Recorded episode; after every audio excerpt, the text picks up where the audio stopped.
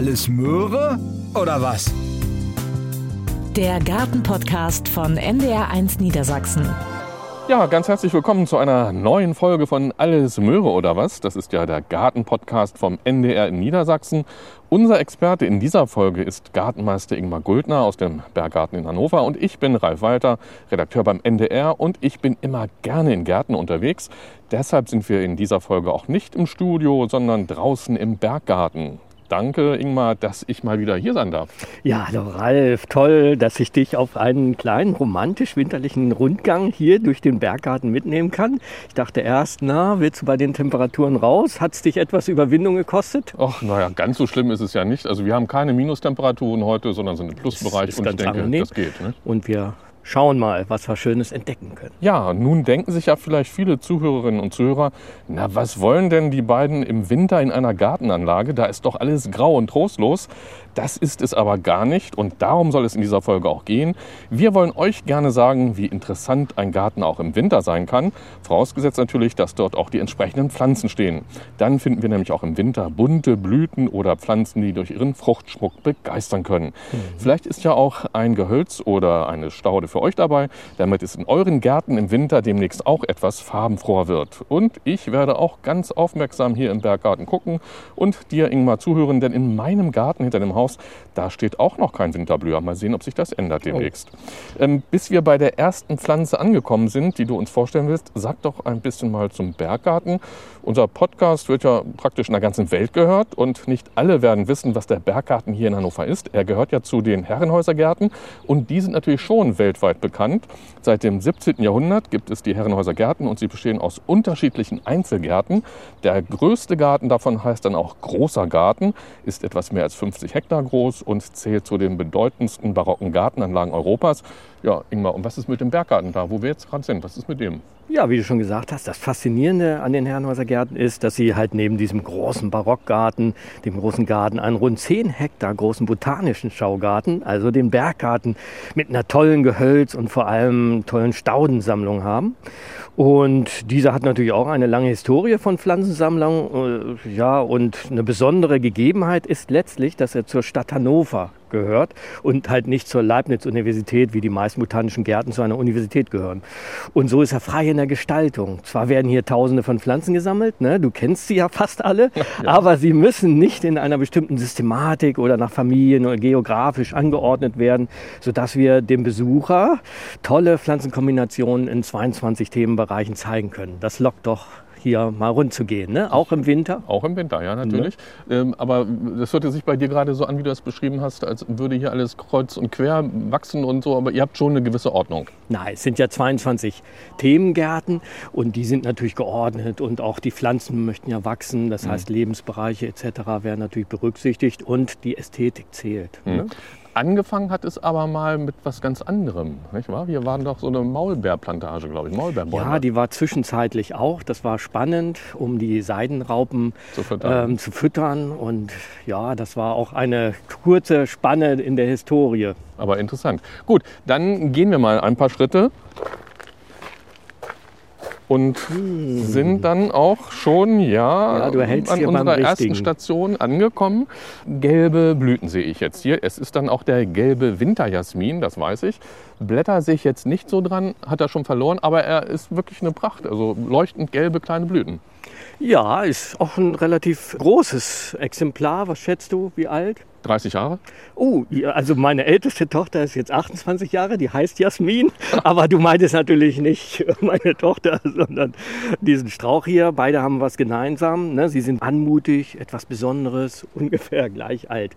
Ja, es erinnert dich so ein bisschen, vielleicht hättest du gedacht, oh, Frau Süd hier jetzt schon genau, am Blühen ja. oder so. Ist es aber nicht, sondern es ist der schöne gelbe Winterjasmin, der jetzt halt schon in den Wintermonaten blüht. Hm, und warum hat er keine Laubblätter? Das ist doch meistens so. Ja, das ist interessant. Der wirft normal die äh, Blätter ab, aber dieser grüne Stängel, den musst du mal anfassen, der ist auch gar nicht rund, sondern so vierkantig. Daran Ah kannst du ja, das gut erkennen. Ja. Und die sind natürlich voll grün und bilden einen schönen Kontrast hier zu dieser gelben Blüte. Und dadurch wirkt er so, als ob er immer grün quasi wäre. Hm. Und ich glaube, der blüht oder er schiebt nicht gleich alle Blüten auf einmal raus, sondern so nach und nach. Ne? Richtig, der besticht durch Masse, hat viele Blütenknospen und wenn jetzt die ersten verfrieren, ähm, dann kommen halt die nächsten und werden nachgeschoben, wenn wieder das Wetter offen ist. Und das macht es ja so spannend, dass man letztlich dadurch so eine lange Blütezeit hat. Wenn es jetzt kühle Temperaturen sind, dann vergehen die natürlich auch nicht so schnell. Das heißt, im Eingangsbereich bei dir hast du eine Jasmin, Winterjasmin zu Hause? Hm, noch nicht, aber ich habe ja also gesagt, könnt ihr ich sehr empfehlen, überlege mal. weil der Mhm. relativ lange da dadurch blüht, weil wenn Mhm. es nicht so warm ist, vergehen die Blüten nicht so schnell. Ne? Und er ist, glaube ich, auch sehr unterschiedlich einsetzbar. Also als Bodendecker könnte man ihn auch Ja, nehmen. ja, ne? kann man machen. Oder auch ja. als Kletterpflanze, so Mhm. wie hier bei euch. Ähm, Mhm. Braucht er denn eine besondere Rankhilfe oder kommt er an den Wänden so einfach hoch? Ihr habt hier so eine Art Holzgerüst. Ja, das ist natürlich ähm, immer ähm, hilfreich. Äh, hier der Winterjasmin gehört ja zu den Spreizklimmern und da ist eine Kletterhilfe, so wie jetzt hier ein Gerüst oder eine Pergola oder andere Sträuche auch, wo er sich dann oder an Mauern, wo man vielleicht eine Kletterhilfe dann ähm, da dran äh, zieht, sehr hilfreich. Ne? Dann empfiehlt es sich natürlich, die Triebe punktuell an der Kletterhilfe dann anzubinden. Das haben wir hier auch gemacht, dass er so ein bisschen zielgerichtet sich dann aufbaut über mehrere Jahre und immer wieder, das siehst du so überschäumt, dann überhängt. Ne? Ja, und wie groß kann er dann tatsächlich werden? Naja, wenn du ihm hilfst, aber so die Grenze liegt bei zwei, vielleicht maximal drei Meter, aber dann ist auch vorbei. Reicht ja auch. Ja, irgendwo. ne? Und wer jetzt keinen Garten hat, äh, sondern einen Balkon, passt der auch gut in einen Kübel und wächst da auch ordentlich? Ja, also man muss natürlich immer die Winterhärte sehen. So ein Kübel, der friert ja schneller durch. Aber grundsätzlich ist ja so, dass die meisten Kletterpflanzen, die nach oben können, auch schön hängen können. Ne? Mhm. Und wenn man dann von dem Kübel runterhängt oder man ihn dann gut befestigt an der Balustrade oder sonstigem, das kann ich mir sehr schön vorstellen. Ne? Gut, das war also der Winterjasmin als erster Tipp. Und dann geht es mal weiter durch den Berggarten in Hannover. Ingmar schreitet voran. Und Genau, direkt in den schönen Steingarten. Ja, Christrosen sind da auch noch wunderbar. Ja, auch mit Grün. diesem grünen Fruchtstand diesmal ganz anders, ne? der Nieswurz. Jetzt kommen wir von dem Pergolagarten in den Steingarten hinein. Und der hat ein besonderes Juwel, was schon so ein bisschen leuchtet, nämlich dir entgegen. So, da sind wir an unserer nächsten Station. Und was ich noch ja, kurz einschieben will, wir sind auch an tollen Gräsern vorbeigekommen. Schon so ein paar habe ich gesehen, links und rechts. Also die wiegen sich so ein bisschen im Wind. Das sieht wirklich ganz prächtig aus. Ja, Aber Gräser haben wir noch später. Oder wolltest du, hast schon angesetzt. Leg los. Ja, sagen? wir haben es jetzt natürlich ein wenig ähm, Glück, weil die Sonne so durchscheint und ähm, wenn so ein Gras erst so richtig erleuchtet wird durch die Sonnenstrahlen, das macht es natürlich besonders faszinierend. Nachher gehen wir am Miscanthus-Hang vorbei, da werde ich nochmal dich drauf aufmerksam machen. Okay.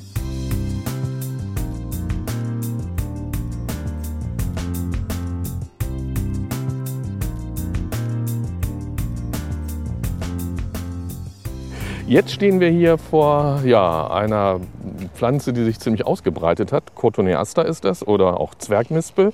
Hat kleine grüne Blätter und jetzt im Winter ja, so schöne auch kleine rote Beeren. Sieht ganz toll aus.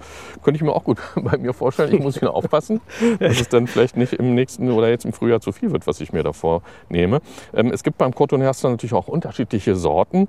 Dabei auch einige, die richtig hochwachsen, nicht wahr? Das ist ja hier jetzt auch wieder so eine Art Bodendecker. Ja, der ist ja so richtig flach, ne? einer der äh, flachesten.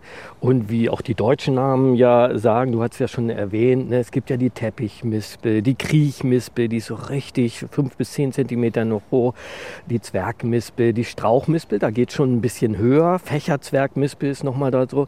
Und nicht zu vergessen, äh, die runzelige Strauchmispel oder die großblättrige Strauchmispel, die auch Amselbrotbaum genannt wird. Na, woher ist der Name? Quasi von den Beeren, die die Amseln dann auch versorgen. Ne? Genau, und äh, die Beeren bilden sich dann aus den Blüten aus dem Frühjahr, nicht wahr? Ja, und die hat ja so schöne weiße, cremefarbene, rosa, violette Blüten bis rot gefärbt. Ähm, und die locken schon da bei der Blüte durch das reichhaltige Nektarangebot zahlreiche Wildbienen, Hummeln, Honigbienen an.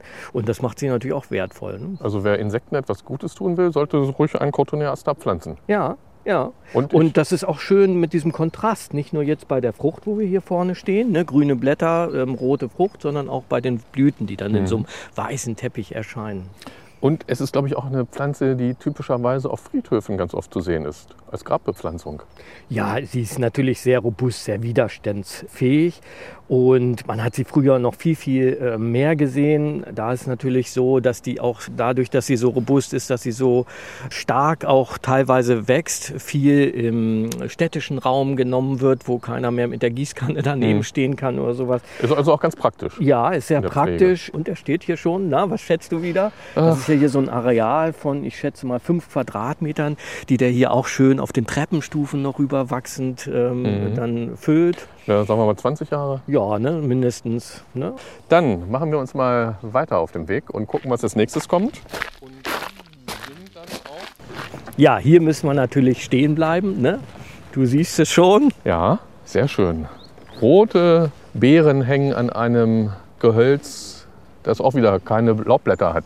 Ja, der Strauch hier, ja, wie hoch ist er? Du bist 1,80, also rund zwei Meter ist er jetzt emporgeklommen.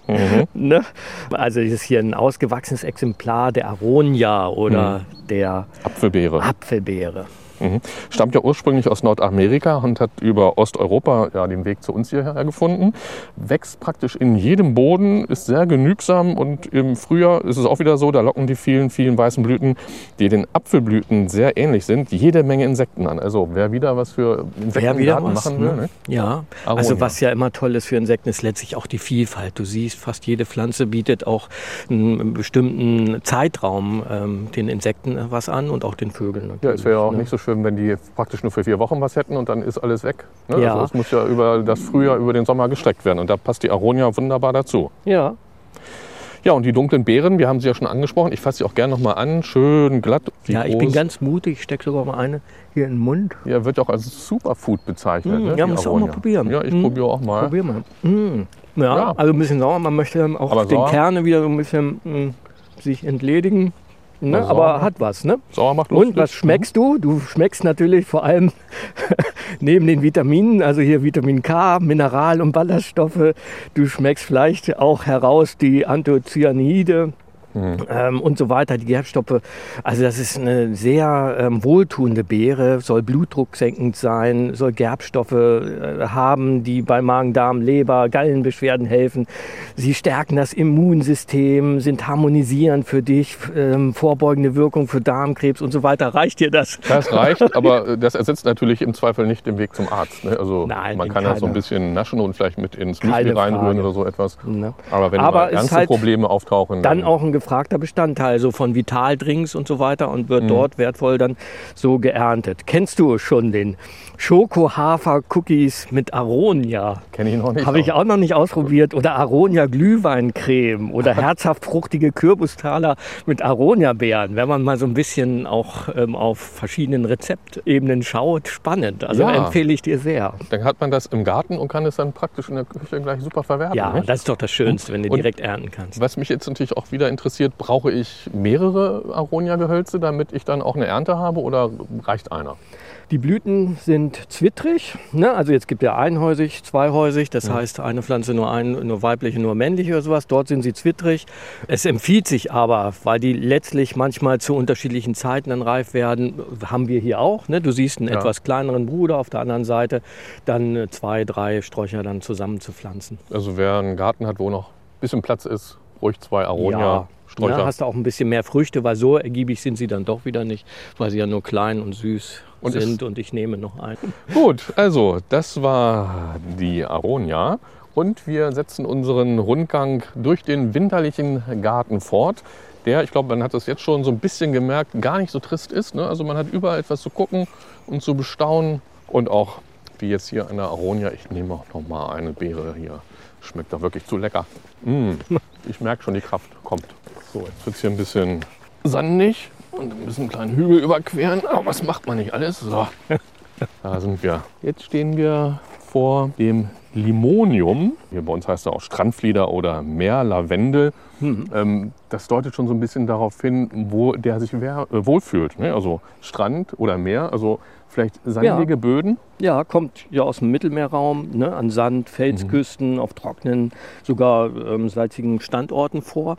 Und deswegen, wir sind jetzt hier im Feldsteppengarten, Feldsteppen. ähm, kommt er hier auch so gut zuran und hat sich ja üppig hier entwickelt. Er ist zwar nicht mehr grün, ne, die braunen Blätter Ja. ähm, sind jetzt hier als Blattrosette drumherum. Ich fass mal eben rein. Genau, Darunter so 20, sieht- 30 Zentimeter hoch, dass man sich das vorstellen kann. Aus so einer grundständigen so einer Blattrosette entspringen dann Aber es kommt, diese es kommt schon wieder was Grünes durch. ja, du siehst, der Vorbote ist schon so ein bisschen da. Dies ist natürlich gleichzeitig der eigene Winterschutz der Pflanze. Ne? Genau. Wenn du jetzt hier schaust, die Blätter schützen quasi den eigenen Horst dann vor den Frösten. Das ist ja schlau. Ne?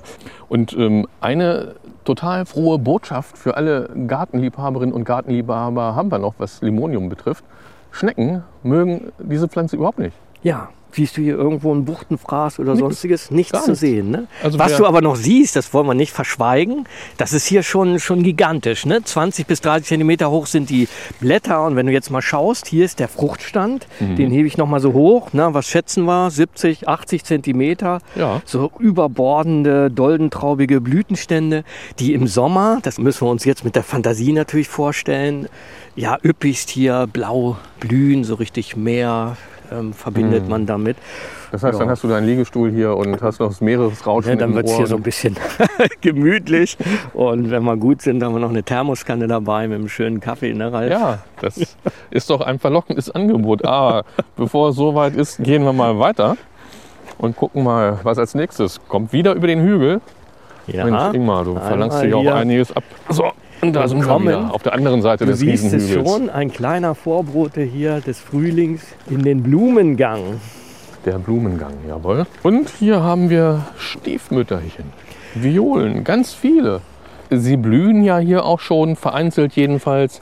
So. Das ist das Schöne. Ne? Mhm. Eigentlich sind es ja Frühjahrsblüher, die schönen ähm, hier Stiefmütterchen, aber sie schieben schon die eine oder andere Blüte hoch, wenn es ein Tick, eine wärmere, kleinere, wärmere Phase ist.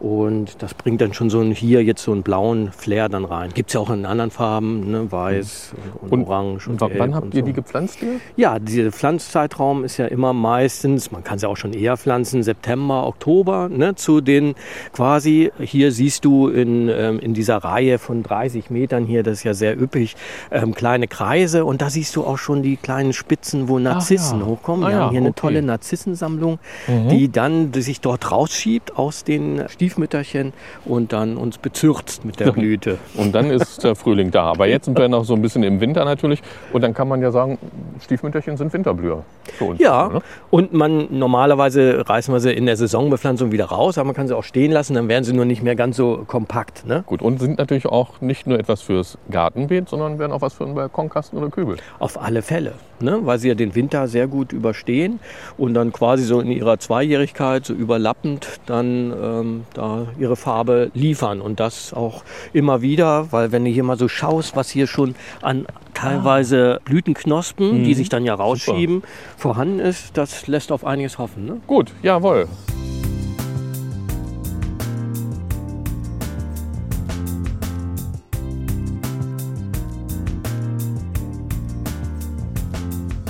Und wir gehen weiter. So, und oh, ich sehe ihn schon. Ein wunderschöner Zierstrauch steht hier vor uns im Kübel. Ein Schneeball ist das. Ja, und hatte ich, nur, hatte ich nur die Optik angelockt. Ich Ähm, habe ja nicht zu viel nee. versprochen. Dann gehen wir noch mal ein bisschen Ja. näher ran. Ich gehe mal hier mal so eine Nase. Blüte. Oh ja, der duftet ja fantastisch. Ja, ne? oh, und der hat, Wie würdest du das bezeichnen? So, ich würde das so Ja, Vanille, Marzipan so ein bisschen. Gehst Ja. du da mit? ja, ich bin da im Beschreiben immer schlecht. Und wenn du sagst Vanille Marzipan, unterschreibe ich das. Und er ist ungefähr, naja, 1,50 hoch, wenn man Mhm. den Kübel abrechnet, so. Ne? Mhm. Und hat auch wieder kein Laub, aber eben so kleine weiß-rosafarbene Blüten, die so ein bisschen länglich sind. Ja, ganz toll. Ja, das ist jetzt hier der erste von, es gibt ja 100 bis 200 Arten hier äh, auf der Nordhalbkugel von Viburnum, also von dem Schneeball.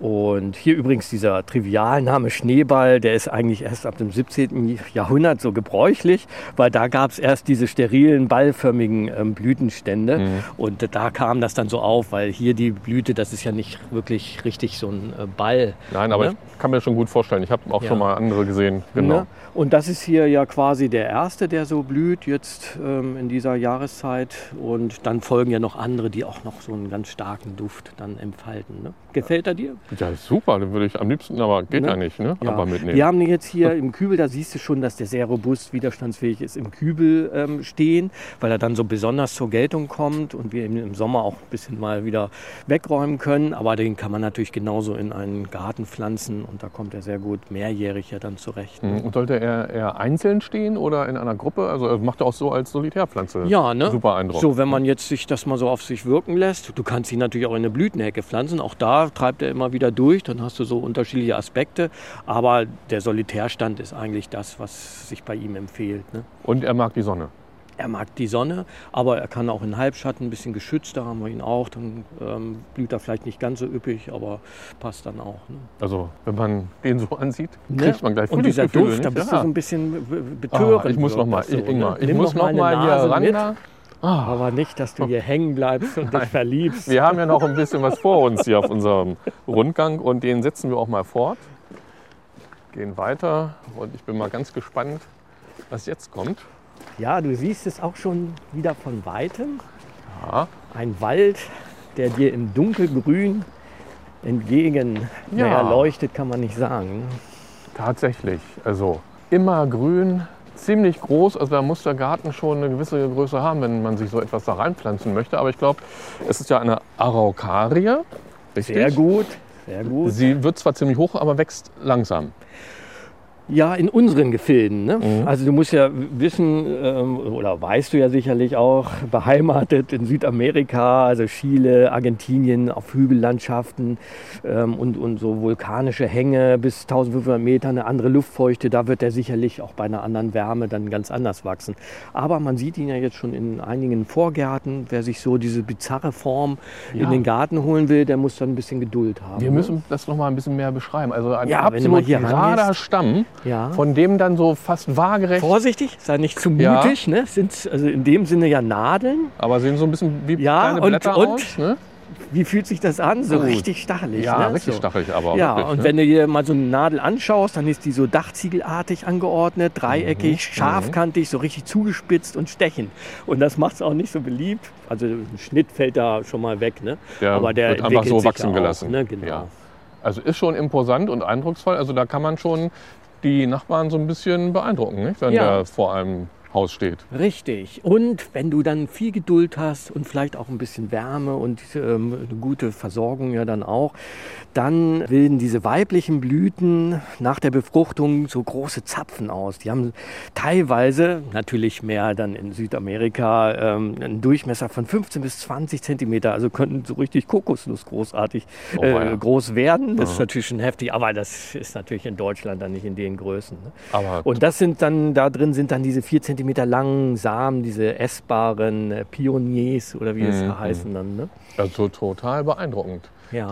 Aber setzt sich das nicht so ein bisschen in eine andere Zeit zurück? Ne? Das ist nämlich du, so dieser eigenartige Baum ist ein Relikt aus dem Jurat, also Erdzeitalter, vor 180 Millionen Jahren. Ne? Das war nicht ganz unsere Zeit, aber da siehst du, das ist noch so ein bisschen übrig geblieben.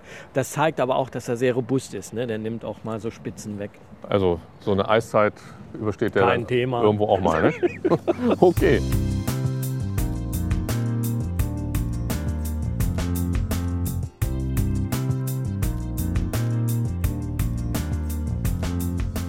Das würde ich dir gern hier noch mal zeigen.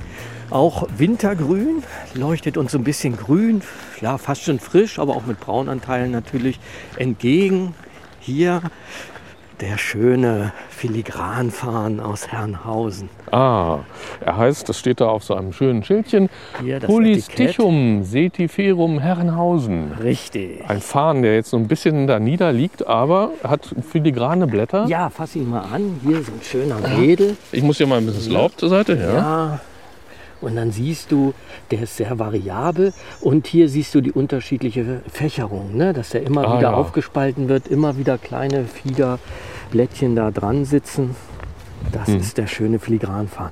Und der hat so eine zierliche äh, Wirkung, ne? so, was, so was Feines. Ne? Also es ist so ein kleines Juwel, ist jetzt kein großes Gehölz, was da so pompös daherkommt, sondern eher locker, verleiht so eine unnachahmliche Textur dem Garten. Ne? Wir sind jetzt ja bei den Stauden angekommen. Ja, ähm, nun, wenn ich einen Farn so sehe, dann fallen mir gleich so dunkle Gartenecken ein. Da werden die ja meistens hingepflanzt. Bei euch hier ist es ja, na gut, ein Blätterdach ist dann später mal drüber, es stehen Bäume ringsherum. Aber Sonne kann er auch vertragen. Ja, eigentlich nicht so. Ne? Der kommt ja mehr aus, aus Wald- oder Waldrandgebieten. Ähm, eigentlich muss man jetzt sagen, sind Fahne auch die Verlierer des Klimawandels, weil sie wollen immer ein bisschen feucht, humosen äh, Boden, eine gewisse Luftfeuchtigkeit und äh, haben es dann eher schwer. Ne? Aber manche äh, greifen auch in die Trickkiste. Zum Beispiel hier auf der anderen Seite haben wir den Zimtfarn. Der möchte auch äh, mit Gehölzen zusammenstehen, ein bisschen geschützt oder sowas. Aber wenn du den in die Sonne stellst, der wächst sogar weiter.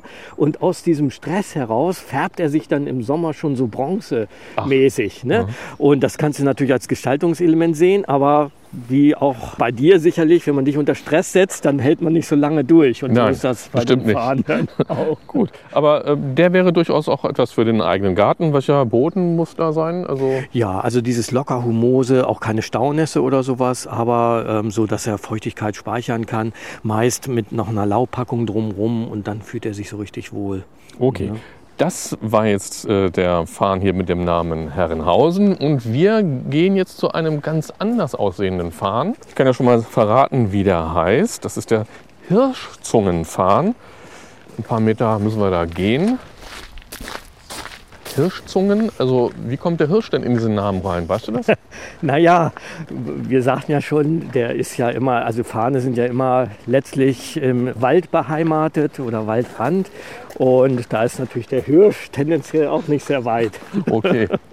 Und Zunge, das ist halt die Blattform. Ja, wenn du dir schaust, Wir sind ja gleich da. Ja, aber wir haben noch ein paar Meter, dann wirst du mir recht geben, dass du sagst, oh, das ist ja nicht so aufgeteilt, nicht so filigran, sondern nur die so, so erste Ordnung, sagen wir, diese langen Blattwedel, die so senkrecht und so bogig überhängt aus dem Wurzelstock sind. Und hier sind wir.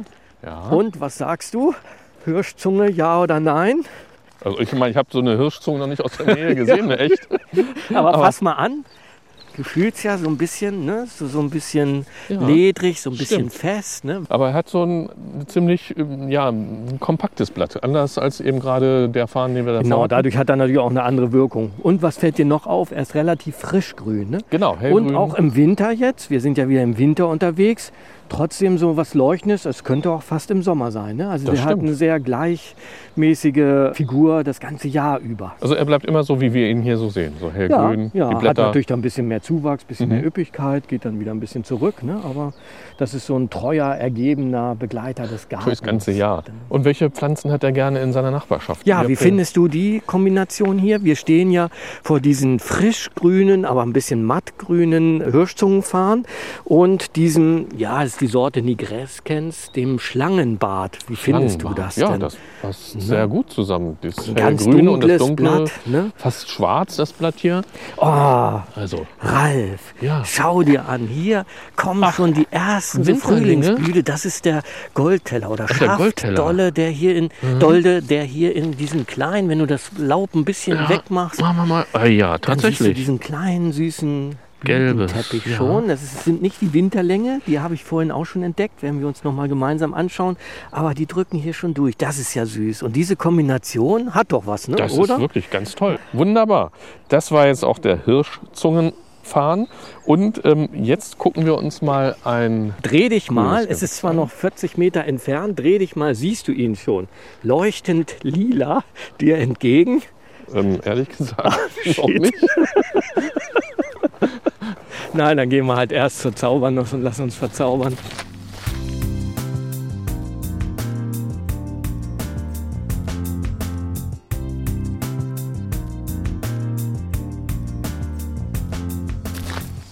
Ja, hier sind wir jetzt bei einem doch auch etwas bizarr wachsenden Gehölz angekommen. Hamamelis, also die Zaubernuss mit ja, ausladenden Ästen und ganz zierlichen gelben, ja, so fadenförmigen Blüten. Ist hübsch, ne? Ja. Ist auch so grazil, aber durch die Menge wieder nimmt man es ja auch wahr. Aber das sind erst die ersten, ne? Das sind so die Vorboten. Wenn der ganze Strauch dann in Blüte ist, dann ist das natürlich eine andere Darstellung, eine andere Wucht so. Ne? Das ist ja jetzt hier eine gelbe Blüte. Es gibt aber auch mm, Sorten mit anderen Blütenfarben. Genau, also geht mehr so ins. Cremegelbe, ne, kennst du, oder ins Rötliche, Purpurfarbene. Ähm, ja, und jetzt wieder dein Nasentest. Also, Riechst du sowas Ja, wieder? so, So Vanille, Narzisse. Veilchen. Ja, jetzt so. wo du es sagst, natürlich. Also, da steigt einem der Duft dann schon in die Nase. Wie lange dauert das? Das ist ja hier ein Riesenbereich, den diese Zaubernuss hier abdeckt, mehrere Quadratmeter. Also das ist ja wahrscheinlich nicht so das typische. Nein, Wachs- es ist äh, hier eine besondere Auslese, die sich hier so flach ausbreitet. Normal äh, wachsen die mehr so trichterförmig, werden zwei bis drei Meter hoch. Wachsen auch langsam im Garten, wollen dann solitär stehen. Das ist nichts für so eine Hecke, die immer regelmäßig geschnitten wird oder sowas. Das heißt, ich könnte mir das vielleicht rechts vor deiner Tür sehr gut vorstellen, vielleicht. Und wenn es doch noch mal so richtig kalt werden sollte, dann hat auch die Zaubernuss noch so einen kleinen Trick parat. Was Ja. macht die dann? Ja, also die Frosthärte, jetzt was die Blüten betrifft, ist ja unerreicht. Ne? Diese, diese kleinen, süßen, wenn du sie hier nochmal anschaust, diese fadenförmigen Büschel, die Mhm. äh, vertragen wirklich Temperaturen bis minus 10 Grad. Was machen sie danach oder auch davor schon? Du siehst, sie sind so ein bisschen eingekrümmt Ja, die und dann rollen so. die Mhm. sich wieder zusammen und schützen sich so natürlich auch mit inneren Zuckerstoffen und so weiter dann vor dem Frost und können sich aber wieder ausrollen. Das ist das Ah. Faszinierende und dadurch haben die so eine lange Blütezeit auch wieder. Und es ist ja wirklich ein absoluter Hingucker. Ne? Also wann Ja. geht's denn los mit der Blüte? Ja, Schon im Ja, also November, jetzt Dezember? Dezember haben wir schon die ersten Blüten, die da so draufsetzen. Ist natürlich immer jeden Winter anders. Und dann zieht sich das rein bis Februar. Manche blühen sogar in den März hinein. Aber das ist auch ein bisschen sortenabhängig. Ne? Und auch das Laub hat es ja in sich. Also jetzt ist kein Laub, sondern noch ein bisschen vertrocknetes Bisschen Laub dran, aber im Herbst ne, sieht das ganz toll ja, aus. es ist halt nicht nur die Blüte, sondern auch die Figur, so im Grünen, ähm, wenn die dort so steht, ist jetzt nicht das Üppigste, nicht so verdrängend. Aber dann kommt der Herbst und der Herbst verzaubert einen nochmal so richtig in diesen Gelb, fast so schon in Richtung Ahornfarben, und dann in diese Rottöne hinein. Und das ist so Mm. ein schöner Übergang. Ich hatte ein Blatt, wo alles drauf war, gelb, grün und dann orange-rot. Es ist Ah, toll. Ich sehe es schon vor mir. Du musst noch mal Mhm, wiederkommen. Toll. Ja. Ja. Gut, jetzt, du hast vorhin die Farbe äh, lila schon angesprochen und jetzt leuchtend. schau mal hin, 30 Meter noch und du siehst es trotzdem schon. Ja, da ist er. Der Liebesperlenstrauch, so heißt er nicht? Richtig, du kennst dich gut aus oder ja. Schönfrucht. Ne? Schönfrucht. Ganz toll, da sind wir noch. Ja, ist ein Meter bisschen intensiv und vielleicht ein bisschen untypisch. So von der Farbe her lässt auch schon ein bisschen nach. Das war natürlich noch wesentlich intensiver, ist auch nicht mehr so ganz voll, Ja. aber immer noch gut besetzt. Ne? Ja, auch so in kleinen Trauben hängen die Perlen da so dran. Ne? Sind, sind, sind und die tatsächlich auch Farbe so kleine nach wie vor ist Liebesperlen. immer noch spektakulär. Ne? Ist so ein bisschen untypisch, so ein bisschen asiatisch kommt ja hier dann dieser Flair dann hinein. Mhm. Ne? Also das ist ja auch tatsächlich das, was ihn so auszeichnet eben. Ne? Also diese Perlen im Frühjahr äh, blüht Ja. er, hat er auch lilafarbene Blüten, aber Genau. Ne? Ja, der blüht ja relativ spät, ne? im August, sogar fast Mhm. noch in September rein, dadurch auch der späte Fruchtschmuck. Und ähm, friert dann manchmal in den äh, Wintern auch gelegentlich zurück oder sowas. Gibt auch schöne Sorten hier, die Magical Purple Giant oder sowas, die dann rote Blätter hat. Finde ich nicht ganz so passend. Pink zu Mhm. roten Blättern, sowas. Ne? Aber wer es mag, warum nicht? Ne? und das Exemplar ist jetzt hier so zwei bis drei Meter hoch. Ne? Ja. Ziemlich ausladend und äh, bietet dann schon einiges an Liebesperlen im ja, Garten. Ne? Äh, Sollte natürlich nicht verzehrt werden, ist so ein bisschen ähm, giftiger oder sowas. Also bei Kindern ein bisschen, aber deine Kinder sind ja auch schon aus dem Alter raus. Das Da ist wird kein nichts mehr Thema. genascht, nee. Ne? Und er hat auch etwas für die Insekten wieder zu bieten. Richtig, die Blüte ist wieder von Bienen, Schwebfliegen, von Hummeln so ähm, besucht und das macht ihn natürlich dann auch wieder in jedem Garten wertvoll. Mhm. Und passt auch in kleinere Gärten. Also ist ja, nicht der ist nicht so ausladend genau. und auch dadurch, dass er nicht ganz äh, winterhart ist und manchmal zurückfriert. Vielleicht in der Jugendphase solltest du noch so ein bisschen leichten Schutz mit Tannenreisig oder einem Jutesack dann so äh, versehen.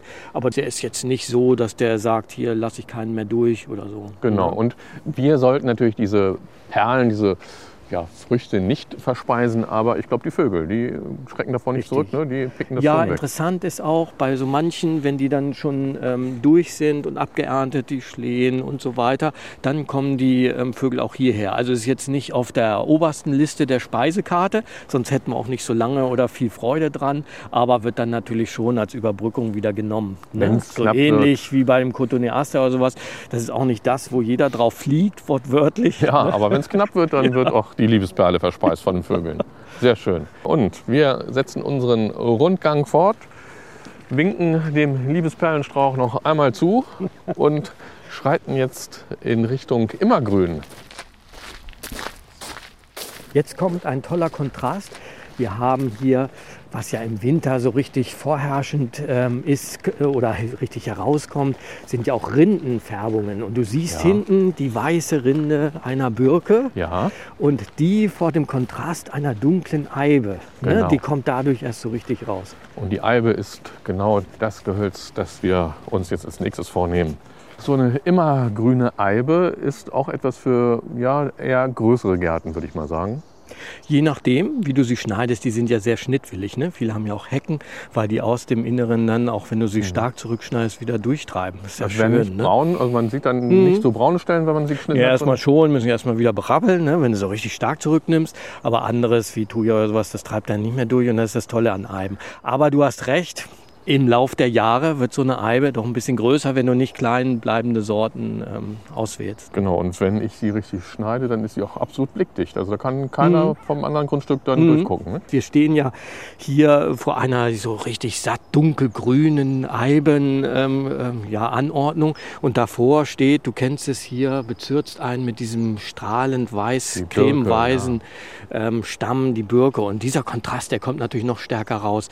Auch jetzt hier so schöne ähm, Säcken, also Gräser in Fläche oder so, auch die sind in Kombination natürlich sehr schön mit den Eiben. Ne? Also ich höre aus deinen Worten, du bist ein Eiben-Fan, ne? Ja, also jetzt so von der Funktion her, weil die ja. überall reinpasst, sei es als Form Schnittgehölz oder frei, so ein bisschen überhängend, locker.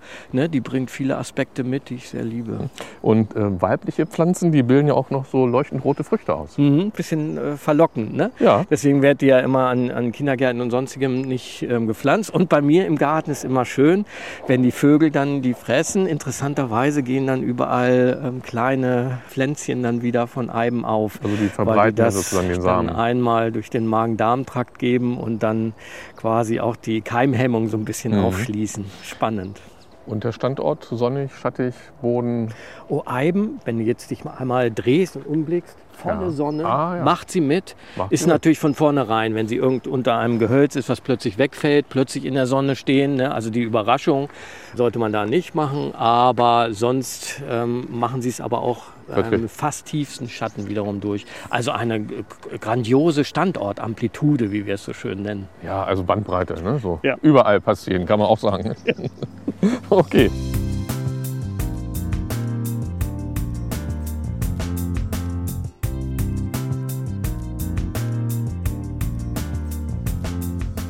Jetzt geht es weiter. Das ist jetzt ein immer grünes Gehölz mit einem, wie ich finde, sehr schönen Namen. Krummholzkiefer Mops. So möchte man heißen. Krummholzkiefer Mops hier im Podcast Alles Möhre oder was. Ingmar, wer ist denn auf so einen Namen gekommen? Ja gut, wenn wir vorne anfangen. Ne? Also die Stämme dieser Kiefer, die sind ja so niederliegend, so knieförmig, so ein bisschen gebogen, ne, mit anschließend so aufsteigenden Ästen. Und wenn du dich mal jetzt hier hinknien würdest Ja. und so mal die Beine dann so hoch streckst, so ein bisschen, versuch mal, Ja. ja, dann sieht man daher Krummholz, Kiefer, das heißt wie so ein gebogenes Knie. Ah ja, dann, okay. ne? Und der Mops, das ist letztlich eine Sortenbezeichnung, weil wir stehen hier vor einer kompakten Pflanze, die so in sich stimmig, dann auch ein bisschen langsamer wächst und dann so, ähm, ja, ich sag mal moppelig, aber so Mops-artig ähm, dann hier steht. Ne? So ein bis zwei Meter hoch wird der Mops. Also bleibt kompakt, wenn man so will. Mhm. Ja. Und sieht doch Und mal ganz wenn du hier mal in die. Triebe reingehst, dann können wir sehen, dass du die auch pinzieren kannst. Wenn du jetzt in die Triebmitte gehst, dann kannst du die immer wieder klein halten. Ah, ja. Jedes Jahr schneidest du dann hier diese kleinen Triebspitzen wieder raus aus dieser Rosette Mhm. und damit ähm, hältst du die dann schön kompakt. Dann kommen wieder Nebentriebe und so. Das ist immer eine ganz gute Möglichkeit. Ja, etwas ausgefallen, wie ich finde, aber durchaus sehr reizvoll. Also die Krummholzkiefer Mops auch etwas für den Kübel. Wunderbar und auch ein bisschen bizarr, so wie sie aussieht mit den ja, nach oben wachsenden und kreuz und quer wachsenden Zweigen. Ingmar, da wir ja hier gerade an so einer schönen Fläche vorbeikommen, da liegt da unheimlich viel Laub noch auf den Beeten hier bei euch. Ja. Das ist, glaube ich, auch immer so ein Aspekt, den man bedenken sollte, wenn man Laub im eigenen Garten hat. Also wenn im Herbst es anfängt runter zu rieseln von den Bäumen und Büschen, kann man das Laub auch wunderbar auf den Beeten verteilen.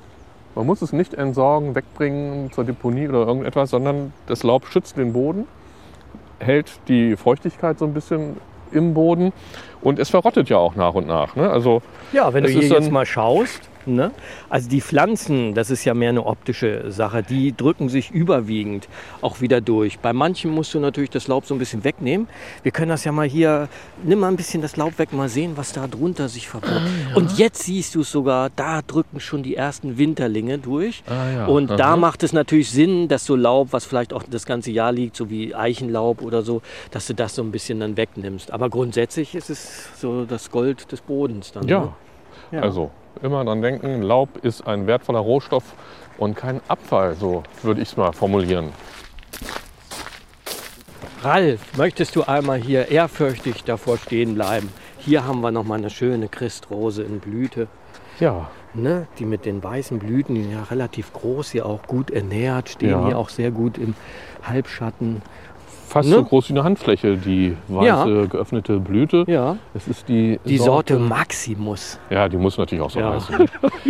Mögen aber auch keine Staunässe, nicht?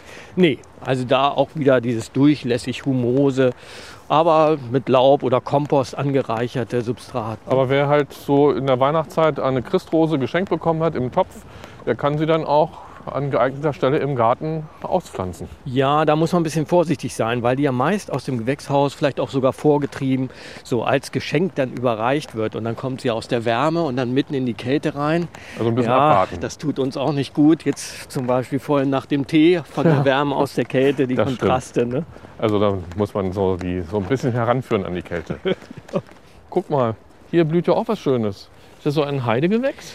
Ja, das ist die Winterheide. Die Winterheide mit. Schöne Sorte, ne? In diesem Ja. Mario Tenurabi, ne? in, in diesem, ähm, ja, was ist das? Rosa, pink, so, ne? Ja, Das ist ein sogenannter Knospenblüher. Du siehst, die gehen gar nicht richtig auf, sondern die Knospe selbst bringt die Farbe Ah, ja. und dadurch halten die wesentlich länger im Winter. also ein richtiger Teppich. Das sieht Mhm. ganz toll aus. So Mhm. grün und dann hat oben diese lila Blüten. Halten ja auch relativ lange und was das Tolle ist, ja, du musst noch mal wiederkommen. Das ist dann faszinierend, wenn die äh, Magnolienblüte dann dazu Oh. kommt, die Sternmagnolie und so. Ralf, jetzt entführe ich dich hier in einen besonderen Hain, Aha, da bin ich auch mal gespannt. Bambushain hier. Bambushain. Es wird schon Also du sagst, Bambus wäre auch etwas für den winterlichen Garten. Ist ja auch immer, Ja, schau immer dir grün. das an. Hier haben wir die, die ja, Halme, fass sie mal an.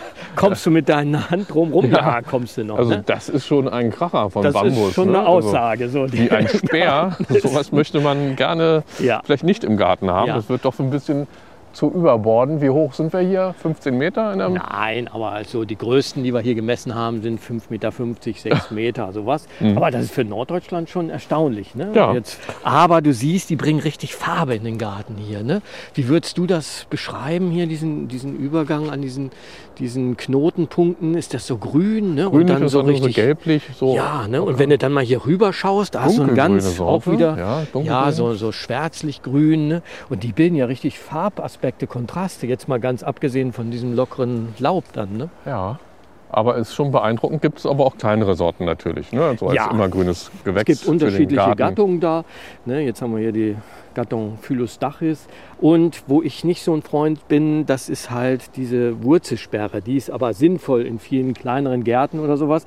Aber letztlich macht sie den Bambus nicht ganz so ähm, winterhart. Dann verliert er stärker die Blätter, weil er nicht richtig versorgt wird. Gut. Ähm, und äh, das, was wir hier, ich würde es mal fast als Speer bezeichnen, hier so ein es ist ja ein Grashalm eigentlich, ne? Es ist ein Gras. Es ist ein Gras. Das ist erstaunlich, ja. ne? Ich stehe hier ja häufig mit Statikern, ähm, wenn die mal bei einer Führung dabei sind, davor und die staunen immer wieder, weil das kriegen die Menschen noch nicht so gut hin. Die Elastizität ne? Mhm. und die Stabilität. Wenn du hier siehst, dieses äh, Überladene, wenn jetzt noch Schnee drauf liegen würde, dann gehen die natürlich bis zum Boden, aber knicken nicht ab. Die stehen dann wieder hoch auf.